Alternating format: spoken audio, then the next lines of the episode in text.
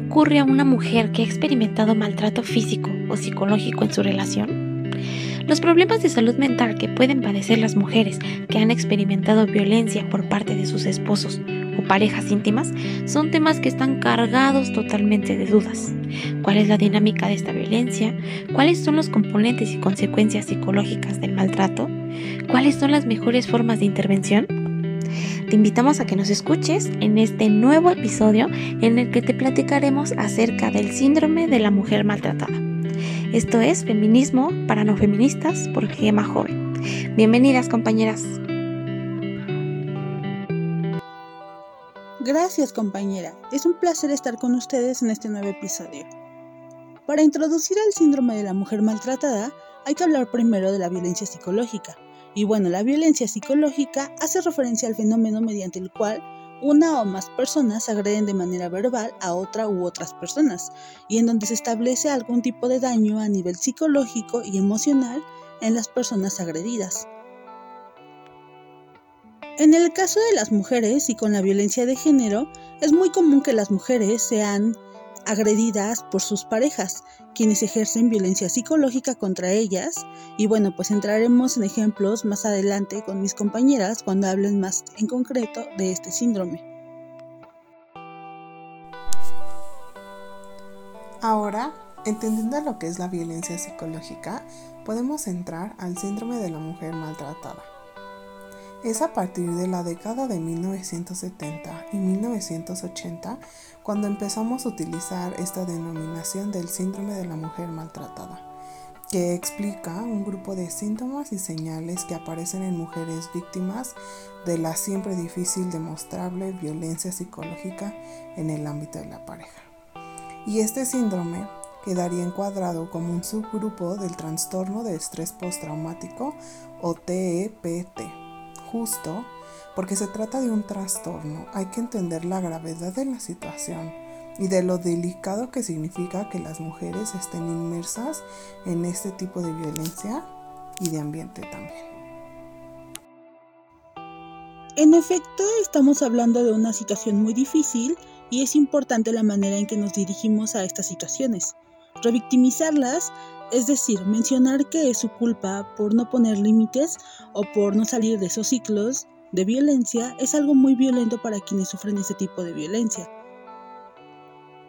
Y es que hay que entender la gravedad de esta situación y lo que significa estar tan inmersa en una manera tan profunda en estos temas.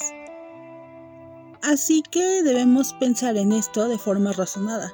Cuando una persona decide unir su vida a la otra y tener algo en común, lo hace desde el amor y si se encuentra con el pasado del tiempo, con que ha perdido su libertad o su capacidad para hacer y deshacer su vida, e incluso en ocasiones la libertad real para salir a la calle o tomar algo con alguien, eh, es importante entender que para ella no va a ser fácil decidir que abandone a su abusador o a su abusadora. Otro ejemplo de ello es cuando la víctima no puede elegir la ropa que quiere ponerse sin ser juzgada por ello, cuando sus comunicaciones son espiadas y peor aún censuradas. Incluso cuando haga lo que haga, siente que va a ser castigada tanto física como psicológicamente, a través de desprecios, humillaciones, insultos, etc. Hay que preguntarnos, ¿pensamos de verdad que una persona que está sometida de esta forma tiene siquiera la capacidad de pedir ayuda? Sí, es súper difícil salir de esos círculos de violencia.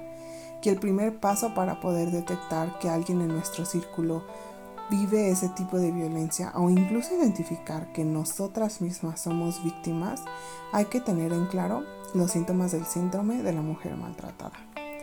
Leonor Walker es una psicóloga estadounidense que fundó el Instituto de Violencia Doméstica, que documentó el ciclo de abuso y escribió The Bettered Woman, publicado en 1979, por el que ganó el Distinguished Media Award ese mismo año. Y ella nos dice que el síndrome se caracteriza por seis grupos de síntomas. El primero son recuerdos perturbadores de hechos traumáticos. El segundo es la hiperexcitación o niveles muy altos de ansiedad.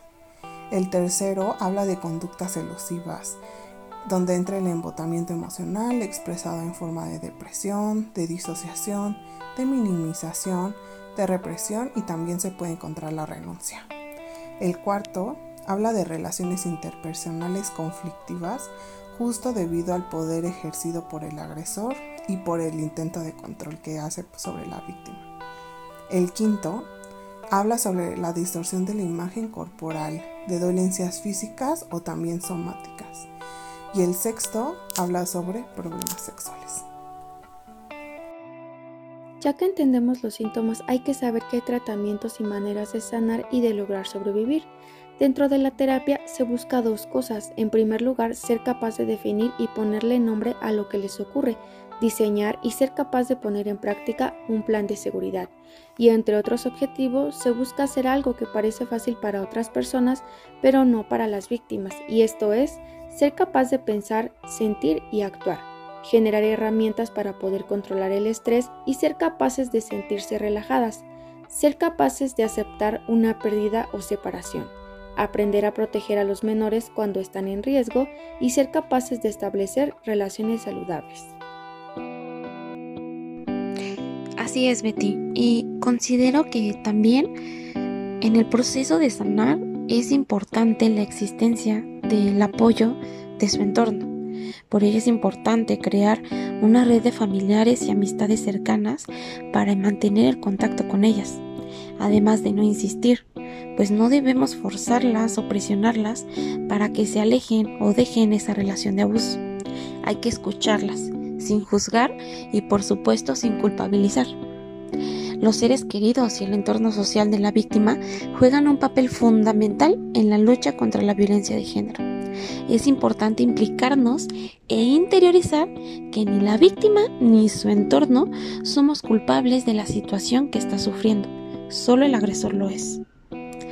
Les agradecemos mucho que hayan estado en este episodio. Muchas gracias a las compañeras por su aportación y las esperamos la siguiente quincena con un nuevo tema. Y esto fue Feminismo para no feministas por Gema Joven. Gracias.